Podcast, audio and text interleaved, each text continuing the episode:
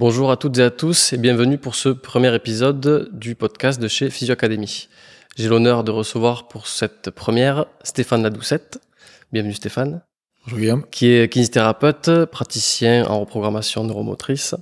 Euh, Est-ce que tu peux te présenter s'il te plaît Stéphane? Bien sûr. Alors je m'appelle Stéphane Ladoucette, je suis kinésithérapeute euh, et ostéopathe. Euh, j'ai été euh, à la fois en libéral pendant pendant dix ans et ensuite euh, dix ans euh, dans un centre de rééducation pour les sportifs de haut niveau à Cabreton qui s'appelle le CERS. Et depuis deux ans, je suis de nouveau euh, revenu en libéral où je m'occupe d'une partie de formation pour plusieurs organismes de formation, dont Physio Academy, et une partie libérale de plutôt traitement des, des troubles de la motricité. Ok, merci. Euh, le concept de ce podcast aujourd'hui, on va parler beaucoup de contrôle euh, neuromoteur, d'inhibition motrice dysfonctionnelle et euh, d'optimisation du renforcement musculaire. Euh, Est-ce que tu peux nous donner une petite définition déjà du, du contrôle moteur? Alors le contrôle moteur, ce qu'il faut bien comprendre, c'est que il y a à la fois ces informations qui doivent arriver au cerveau, et on le verra, on en parlera, je pense, ensemble. On peut avoir une première problématique à, à ce niveau-là, et euh, ensuite il va y avoir une analyse au niveau cérébral de euh, une élaboration du brouillon de la motricité que l'on veut exécuter, et ensuite, eh bien, ça va passer dans plein d'effecteurs pour réaliser le mouvement, avec aussi quand même un rétrocontrôle à chaque fois, ce qui est assez extraordinaire de la part du cerveau, de le mouvement qui est en train de se réaliser et si le mouvement est bien en train de, de se réaliser de façon optimale. Est-ce que dans ton apprentissage à l'école, ces notions-là de contrôle moteur, d'inhibition motrice, tu, as, tu en as eu?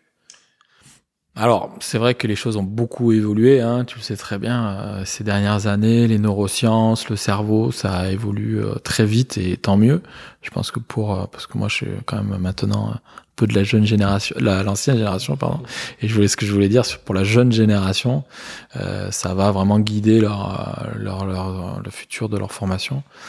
C'est vrai que c'est, on était plus sur un contrôle neuromoteur, on va dire euh, in situ de l'articulation que le cerveau était le grand oublié parce qu'on savait qu'il était là, mais les, on va dire, les examens, euh, comment on pouvait voir comment le cerveau contrôlait tout ça, c'était encore compliqué il y a encore 20 ans avec l'apparition euh, des IRM fonctionnels, etc. Maintenant, euh, on, on en sait un peu plus, mais voilà, on était vraiment sur du contrôle neuromoteur, je dirais local, et peut-être moins sur euh, vraiment du début à la fin comment euh, euh, se fait la genèse d'un mouvement, comment il est contrôlé, et puis ce qui nous intéresse tous les deux, les pathologies qui peuvent être engendrées suite à de la chirurgie, de la traumatologie, etc.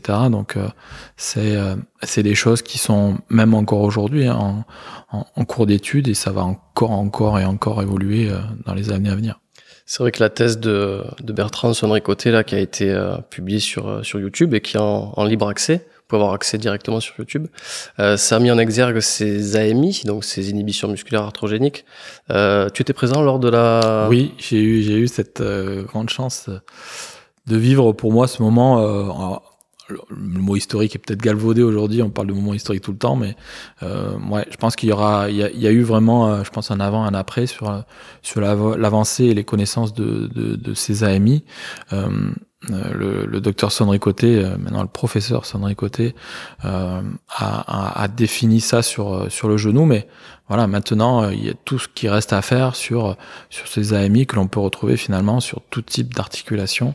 Et euh, parce que l'inhibition motrice euh, euh, c'est un mot qui euh, n'est pas dévolu au, au genou et c'est vrai qu'on a tendance comme il y a beaucoup d'études qui sont faites sur le genou euh, les AMI on a l'impression que c'est euh, que dévolu euh, au genou alors que ben on s'aperçoit que ce phénomène là il est présent dans tout type d'articulation. Euh, justement, pour être un peu plus précis, comment tu définirais ces, ces AMI Quelles sont leurs causes, leurs conséquences? Alors les AMI, la définition, euh, c'est une incapacité durable d'activer complètement un muscle. Ça, c'est vraiment la définition telle que l'a un peu évoqué euh, Rice en 2010, qui a été l'un des premiers, euh, et je crois le premier d'ailleurs, à utiliser ce terme de d'AMI, même s'il y avait eu euh, d'autres personnes qui avaient parlé d'inhibition motrice musculaire dans les années 90. Et euh, donc ça, c'est vraiment la définition. Mais ensuite, sur les causes, Donc on s'aperçoit qu'il peut y avoir deux types de, de vision par rapport aux, causes des AMI. Soit tu vas avoir un problème, on va dire plutôt distal, c'est-à-dire que comme j'ai dit, c'est les inhibitions motrices d'origine périphérique. C'est toutes ces afférences, que ce soit proprioceptives ou extéroceptives, qui sont pas optimales et euh, ça peut être dû à, comme on a dit, la chirurgie, de la traumatologie, donc le gonflement, la douleur, euh, l'inflammation, la laxité ligamentaire. Euh, si tu as un dommage des, des afférences articulaires elles-mêmes, les infos qui remontent ne sont pas optimales, donc forcément derrière, le cerveau, il va pas mettre une motricité optimale derrière. Donc là, on est plutôt sur des inhibitions motrices, on va dire, d'origine périphérique. Ensuite, au niveau central, euh, il peut très bien avoir le cerveau. Alors, c'est dans deux structures qui sont le ganglion de la, base et le thalamus, euh, qui sont responsables, si tu veux, de l'élaboration du brouillon de la motricité, que le cerveau dit, euh, ben moi je fais pas, ou je fais différemment. Euh, donc on parlera plus d'une inhibition motrice d'origine centrale. Et là, pêle-mêle, tu peux retrouver euh, la peur, l'appréhension, euh, un blocage émotionnel qui peut être responsable lui-même d'inhibition motrice d'origine périphérique. Ok. quels sont les outils que le rééducateur, le kinésithérapeute peut avoir à, sa portée pour essayer de, lutter contre ces AMI alors, les outils en tant que traitement, tu veux dire en tant que traitement, euh, les outils, tu vas retrouver euh, des choses euh, qui sont validées scientifiquement. Tu vas avoir les biofeedbacks, qui sont un outil intéressant pour pouvoir traiter les inhibitions motrices. Tu vas avoir alors des, des traitements qui soignent plutôt la cause que et, la survenue des des, des AMI. je pense notamment à la, à la cryothérapie qui va lutter contre le gonflement, la douleur, l'inflammation, etc., qui va diminuer déjà le risque de faire des AMI et contribuer aussi, euh, lorsqu'ils sont présents, à, en minimiser le, la survenue. Donc euh, ça, c'est très important euh, de, le rappeler surtout aux, aux patients. Ensuite, il y a des techniques, on va dire, neuromotrices, telles que l'imagerie mentale, qui est intéressante. Euh, moi, j'utilise une, une, méthode qui s'appelle la méthode Aliane, euh, qui est un traitement neuromoteur qui allie euh, plusieurs types de, de techniques comme c'est une méthode euh, voilà qui qui vont être euh, les unes à la suite des autres de manière à, être le plus efficient possible sur la prise en charge de ces, euh, ces problématiques là et, et après il y a, y a, des choses qui sont en cours d'étude pour voir un petit peu je pense à des techniques comme le BFR il y a aussi la stimulation transcrânienne tout ça. C'est c'est des choses qui sont encore en, cours d'évaluation. Tu penses que ces techniques sont, sont complémentaires? Parce que quand on parle de contrôle moteur, on parle du haut de, du cerveau, euh, de la planification, pour arriver à cette fameuse euh, plaque motrice et, aux muscles. Du coup, dans tout ce cheminement, euh, je pense que l'imagerie mentale est intéressante pour cette connexion cerveau-muscle, mais tu, tu, penses qu'il y a vraiment un intérêt à coupler toutes ces, toutes ces techniques, le BFR par exemple De toute façon, ce qu'il faut bien comprendre, c'est que, euh, voilà, que ce soit n'importe quelle technique, ça se substitue à rien. Dire, tu vas pas faire ça à la place d'eux, que tu peux faire plein de techniques euh, pour pouvoir euh, traiter toute la problématique et que quand on a un problème neuromoteur, eh bien, il n'y a pas forcément que une atteinte, on va dire, de l'activation que le cerveau fait de de, au niveau moteur. Donc, euh, euh, ce qu'il faut, euh, ce qui va être important, c'est de bien bilanter, comme toujours, hein, je dirais, le, le, patient et de savoir quels sont ses déficits euh, et de, de, se dire, voilà, je vais, je vais traiter ça euh, par rapport à la cause, par rapport à la conséquence, qu'est-ce qui peut éventuellement améliorer, qu'est-ce qui peut être aussi un booster de la récupération du, et de l'optimisation du contrôle neuromoteur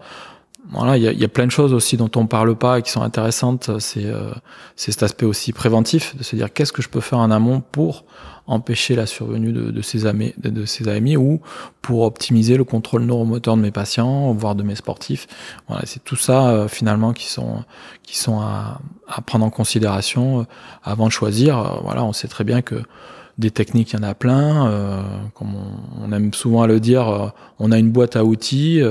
Euh, plus elle est fournie, plus c'est intéressant pour nous. Et puis à chaque fois, on va choisir le bon outil pour pouvoir traiter à chaque fois les problématiques de nos patients. Voilà, c'est tout ça, je pense qu'il faut essayer de développer. Alors, je, voilà, je peux pas te dire, il y a une technique qui est meilleure que l'autre. Mmh. Voilà, il y a des techniques effectivement qui prouvent leur efficience de par les, études, mais euh, voilà, il, faut laisser libre choix à chacun de, de choisir la technique la plus adéquate.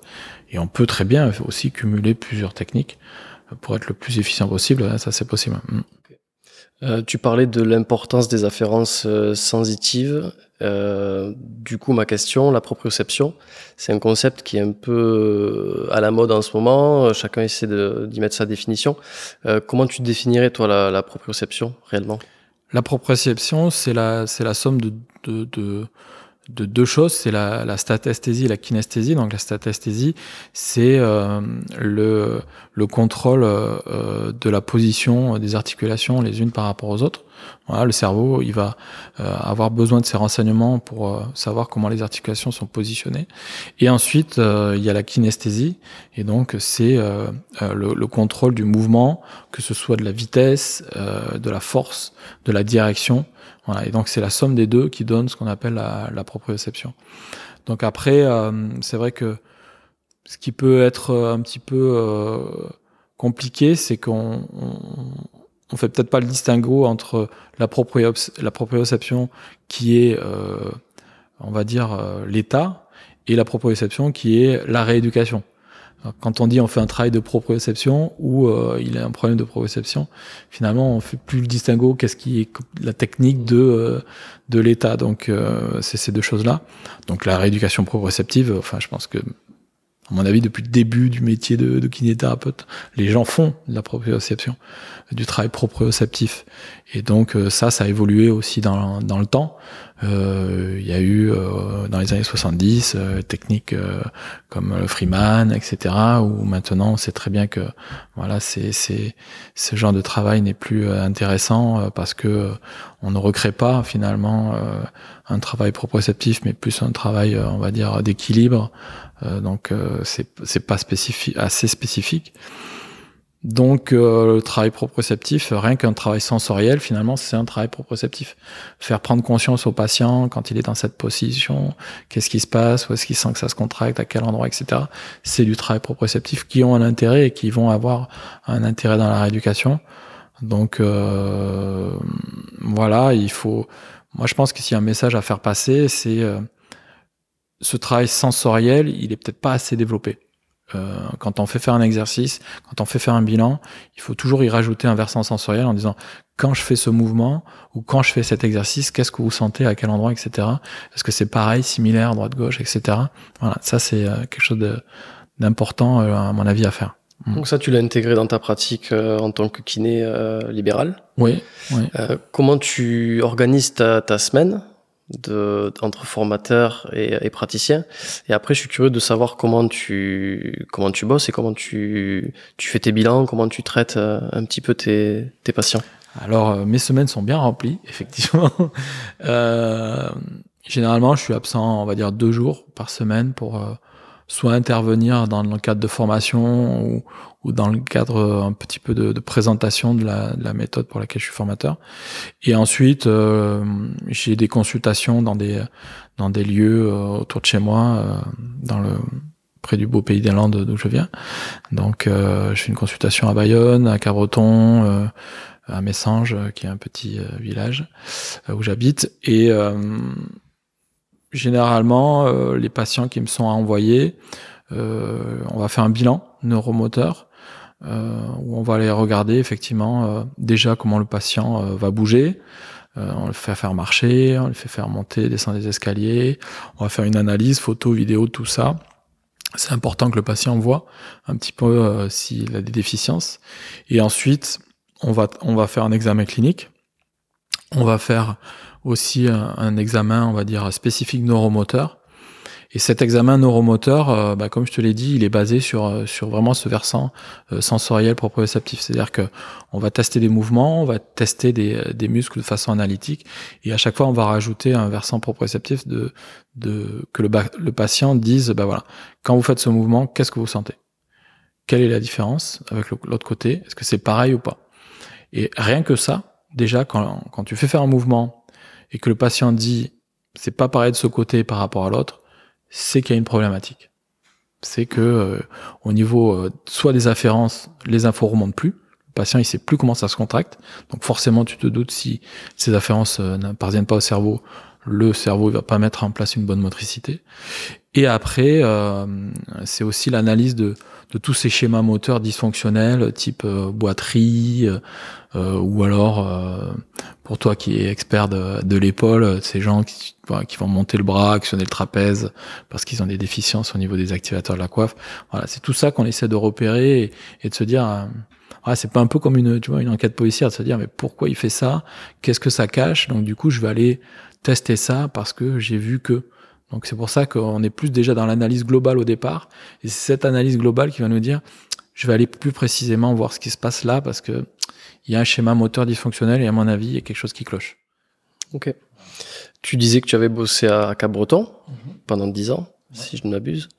Euh, Est-ce que tu as pu euh, tester et travailler avec des sportifs de haut niveau sur ce, ce genre de travail d'imagerie motrice hors pathologie? Oui, euh, ça m'a toujours un petit peu, tu vois, titillé dans le cerveau de se dire, on fait tout ce qu'il faut pour bien prendre en charge nos patients et malgré ça, on a soit des échecs, soit des choses qui évoluent pas comme on voudrait. Et on se dit, mais pourtant, euh, j'ai vraiment essayé de faire euh, quelque chose d'adéquat. Et puis on s'aperçoit que ça évolue. Donc il manquait quelque chose. Il manquait quelque chose et je me, et, je me suis dit, euh, voilà, il y a, y a, quelque chose à aller creuser. et quand on, quand donc le fondateur de la méthode s'appelle Paul Dorochenko, c'est un, kinésithérapeute euh, préparateur physique qui était dans le monde du tennis. Euh, quand il est venu nous parler de la méthode et euh, qu'il est, venu nous parler de, de ce côté inhibition motrice, neuromoteur, que le cerveau peut lui-même avoir des bugs, je me suis dit ah c'est peut-être là que le problème cloche. on fait tout pour bien rééduquer le patient, mais finalement tu te rends compte qu'on le fait en se disant bah maintenant j'espère que le, cerveau va faire son job et va intégrer tout ça. Mais que t'en es pas sûr. Et donc du coup, euh, il existait une grande variabilité dans euh, l'ancrage du changement de la motricité que tu voulais obtenir, et que jusqu'à présent, il n'y avait pas d'outil pour se dire comment réduire ce champ de variabilité. Alors, bien sûr, tu peux faire faire euh, de la répétition, tu peux faire faire euh, la prise de conscience, etc. Mais il y a des choses des fois qui bah, nous nous manquaient. Donc, euh, c'est là où je me suis dit il y a quelque chose à aller creuser. Puis, comme j'ai dit tout à l'heure, hein, il y avait il y avait vraiment pas les outils au niveau cérébral de se dire comment un schéma de connexion se crée, comment le cerveau ancre des choses, etc. Plus ça évolue, euh, mieux on le sait, et comme j'ai dit, ça va aller de mieux de plus en plus maintenant. Donc il y avait tout ça. Et donc euh, quand euh, j'ai commencé à travailler au CERS, c'était les deux dernières années hein, finalement dans lesquelles je suis resté au CERS, on a essayé de, de, tester ça, de voir un petit peu comment ça ça pouvait être mis en place avec mon médecin euh, responsable. Et voilà, donc on a testé. On a testé, on a testé et essayé de travailler sur ça. Tu as eu des résultats probants sur... Euh, Alors des résultats, euh, enfin j'espère qu'on en avait déjà avant. donc oui, on, a, on avait déjà des résultats, mais voilà, on a testé des, des choses par rapport à, à, la méthode parce qu'elle utilise ce qu'on appelle des sons de basse fréquence et euh, moi, quand j'ai vu ça, je me suis dit, ok, la méthodologie elle est intéressante, mais est-ce que euh, finalement, sans, sans, ces sons, on n'obtiendrait pas le, la même chose? Donc j'ai, voilà, comme je suis très scientifique quand même des fois dans mon approche, euh, je me suis dit, je vais tester 100. Donc j'ai testé 100 avec, et je me suis rendu compte qu'en fait, c'est vraiment ça. C'est-à-dire que les sons, ils sont là pour, si tu veux, mettre le cerveau dans un mode concentration qui va permettre que l'ancrage se fasse plus facilement parce qu'il y a deux types de sons. Et puis il y a aussi, euh, on utilise ce qu'on appelle un engramme, c'est-à-dire que le cerveau pourra pour retenir quelque chose, il va là souvent l'associer à un stimulus visuel, auditif, euh, ce que tu veux. Et donc du coup, euh, eh bien les sons sont là aussi pour faire un rappel à chaque fois au cerveau de se dire quand je fais ça, ah ça c'est intéressant, bah je vais le retenir. Et en fait, finalement, c'est l'accumulation de, tout ça qui va réduire ce champ de variabilité dans l'ancrage et, faire en sorte que ça soit pérenne derrière, puisque c'est ce qu'on c'est ce qu'on veut pardon obtenir. Euh, après, il y a une autre problématique, c'est l'automatisation. C'est-à-dire qu'après la séance, oui, c'est des fois un peu bluffant. Le patient, il arrive de nouveau à, refaire son schéma moteur ou à corriger son schéma moteur. Mais après, et c'est là où on, on, se substitue à rien, eh bien, le, le patient doit continuer à travailler avec son thérapeute en rééducation de manière à ce que ça s'automatise. Et alors après, quand on travaille avec des sportifs sur la gestuelle, c'est encore un état différent parce qu'après, c'est sous stress, le cerveau il fonctionne encore plus de, de manière automatique. Donc il faut que cette automatisation soit encore plus simple et, et plus ancrée. Une question est-ce que euh, au CERS il y avait un préparateur mental? Alors euh, à l'époque, il y en avait pas. Sur la fin de mon parcours, euh, j'ai euh, deux de mes collègues préparateurs physiques qui se sont formés à la préparation mentale et qui essayent euh, de l'intégrer euh, à la prise en charge au CERS.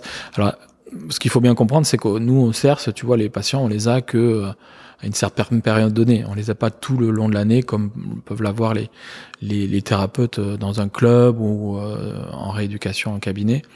Donc c'est difficile de mettre en place, on va dire, un vrai suivi en préparation mentale.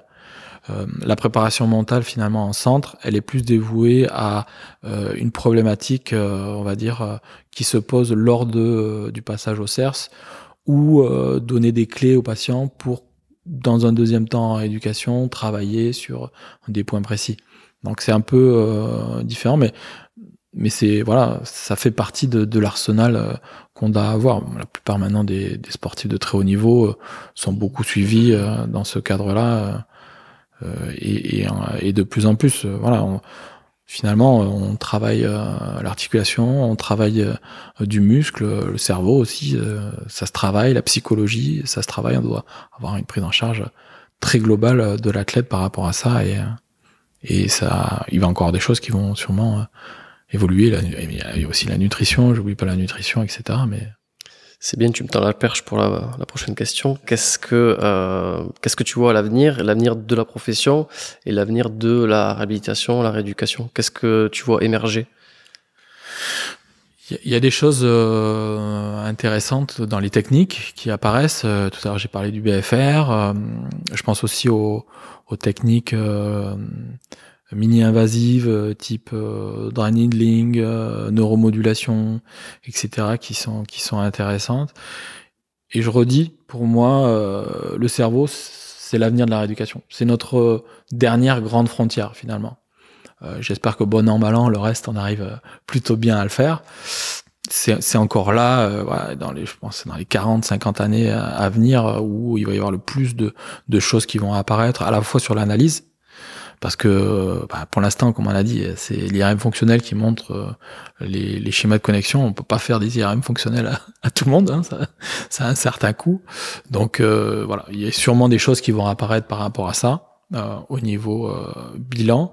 Et après sur la prise en charge, pareil, c'est-à-dire euh, réfléchir à quand j'ai de la traumatologie, quelles traces cérébrale à cette traumatologie sur les schémas de connexion, euh, quelle euh, stratégie le cerveau met en place euh, post-traumatologie et chirurgie, parce que il y a des choses qui sont bien maintenant actées, que par exemple post-ligamentoplastie, le cerveau va être plutôt sur une stratégie visio-motrice, se servir beaucoup de ses yeux et euh, en perdre un petit peu de ses qualités euh, sensorimotrices. Et que ça, c'est euh, sûrement un facteur de risque de faire une récidive. Parce qu'on le sait très bien, le visuel peut être pris à défaut sur une vitesse trop importante ou ben, voilà, malheureusement un adversaire qui arrive trop vite et que le, que le, le, le sportif ne le voit pas arriver. Et qu'on doit retrouver cette stratégie sensorimotrice. Et donc, il y, a, y a toute cette problématique-là. Euh, ensuite, il y a aussi euh, sur la validation des, des tests de, de return to play, euh, return to sport, etc. Où je pense qu'il va y avoir des évolutions aussi par rapport à, à notamment de se dire euh, et à réfléchir quand un, un, un, patient valide un test fonctionnel, est-ce que je suis sûr qu'il valide le test fonctionnel avec la bonne stratégie motrice ou juste il valide la stratégie fonctionnelle, point. Euh, voilà, c'est, euh, je pense que c'est pas assez de se dire il valide la, le test fonctionnel. Comment il arrive à faire ce geste? Est-ce qu'il le fait de façon moteur, de façon optimale? Et que pour l'instant il n'y a pas d'outil pour nous dire est-ce qu'il le fait de façon optimale. Mm -hmm. Donc euh, voilà, c'est tout ça, euh, je pense que qui vont être intéressantes. on va avoir à manger pour, euh, pendant des années et des années hein, sur ça. Tu parles du, du LCA, c'est vrai qu'on parle souvent du CASTARS parce que ça a été euh, montré dans la littérature, euh, qu'il y a les op-tests, qu'on regarde à distance, mais c'est vrai qu'ils ont montré que euh, saut vertical euh, privilégie une technique plutôt genou, alors que les op-tests distance étaient plutôt, euh, on pouvait toujours compenser. Donc voilà, il y a encore des évolutions sur les tests fonctionnels et sur les stratégies motrices. Euh, question du coup, les préférences motrices. Est-ce que tu es au fait du sujet? Qu'est-ce que tu en penses? J'aimerais ton avis. Alors moi, j'ai pas eu une formation des préférences. Je, je préfère dire que j'ai eu une information euh, sur euh, sur euh, deux jours euh, sur les préférences motrices. c'est un concept qui est intéressant euh, parce que euh, c'est quelque chose que naturellement on voit bien chez nos patients qu'il y a des sportifs qui vont préférentiellement faire alors pas tout le temps le même geste, mais euh, souvent le même geste. je pense, moi je viens du monde du foot, voilà, tu, tu vas avoir des, des, sportifs qui aiment bien faire le même crochet, rentrer la, le même type de frappe, ils sont à l'aise, et que quand ils sont sur leur mauvais pied, c'est compliqué. Donc on le voit qu'il y a des préférences. moi je t'avoue, ce qui me faisait un peu peur au départ, c'est c'était trop enfermer des gens dans des cases. Et euh, il existe une telle neuroplasticité au niveau cérébral que, euh, eh bien, on s'aperçoit que le, cerveau est capable, euh, même quand tu es coupé de quelque chose, bah, de recréer d'autres choses et de faire différemment. Donc, voilà, je, je, je, le prends comme, comme toujours, comme un outil dans une boîte à outils. Euh, des fois, je m'en sers euh, par rapport à, à, notamment de la gestuelle sportive en disant tiens, le sportif il a l'air d'être plus à l'aise avec ce type de préférence motrice. Donc, si je veux corriger quelque chose, j'ai plutôt aller dans ce sens-là euh, pour pouvoir euh, faire en sorte que ça m'aide à corriger sa motricité. Et après, euh, voilà, je pense qu'il y a encore d'autres choses encore à, à peut-être à faire évoluer dans ce sens-là. Euh, Stéphane, on parle depuis le début d'inhibition motrice, euh, d'AMI. Euh, est-ce que tu proposes des formations sur ce thème? Alors oui, il y a une formation qui a été réalisée sur Physio Academy, dont le thème est inhibition motrice, avec à la fois la partie bilan, qu'est-ce qui existe comme traitement, et quels exercices on peut proposer dans le cadre de prise en charge de ces inhibitions motrices. Euh, Stéphane, tu as eu des, des influences, des influenceurs euh, depuis euh, que tu as le diplôme, qui, qui tu suis de près, qui a influencé ta pratique euh? Depuis le début? Depuis, depuis, le début. je commence à être ancien. Ouais, c'est pour ça. Euh, oui, je pense comme tout le monde, j'ai eu des, des, des mentors. un de mes premiers mentors, ça a été euh, docteur Christophe Baudot avec qui j'ai eu la chance de travailler euh, quand j'étais kiné à, à Bègle-Bordeaux au rugby avec qui j'ai travaillé pendant trois ans, euh, qui m'a vraiment amené beaucoup sur ce, cette expertise de l'examen clinique. donc ça, je suis toujours en contact. je le remercie grâce à lui et, et vraiment il m'a il m'avait beaucoup apporté. Après, j'ai des gens qui m'ont aussi ouvert à d'autres choses pour lesquels j'étais pas au départ euh, vraiment euh, prédisposé. Je pense notamment à la posturologie euh, et, et, à chaque fois euh, tu trouves des choses intéressantes dans chaque dans chaque partie. Ensuite, là, on va dire actuellement sur ce contrôle neuromoteur. il y a des gens à qui je pense, comme par exemple Dustin Grooms, qui publie beaucoup sur sur ce sur ce côté neuromoteur qui avec des choses très intéressantes. Euh, sur le travail d'imagerie mentale et d'imagerie motrice on a la chance euh, que le spécialiste on va dire euh, national voire euh, enfin européen voire mondial euh, soit en français le professeur Emmanuel Guillot qui est au laboratoire de la motricité à Lyon qui travaille beaucoup sur ça à la fois sur ce que peut apporter l'imagerie motrice en rééducation mais aussi comment ça se retrouve au niveau cérébral euh, et euh, les, euh, les, schémas de connexion qui se font lorsqu'on fait ce travail-là. voilà, on va dire que et puis comme comme il y a tout à, à faire et, et, à, et à creuser voilà ça, tout, quasiment toutes les semaines quand on suit les réseaux sociaux, il y a des choses qui sortent, des études, des, des articles, et, et, pas forcément des mêmes personnes. Donc, euh, voilà, je dirais à peu près ces, ces gens-là, pour moi, qui sont intéressant à suivre. Merci Stéphane. Euh, ton actualité et dans les prochains jours, prochains mois, qu'est-ce que qu'est-ce que tu as prévu? Alors, qu'est-ce que j'ai prévu dans les prochains mois? Euh, Je viens euh, d'avoir euh, euh, la réponse que j'étais retenu pour le congrès isokinétique FIFA à Londres.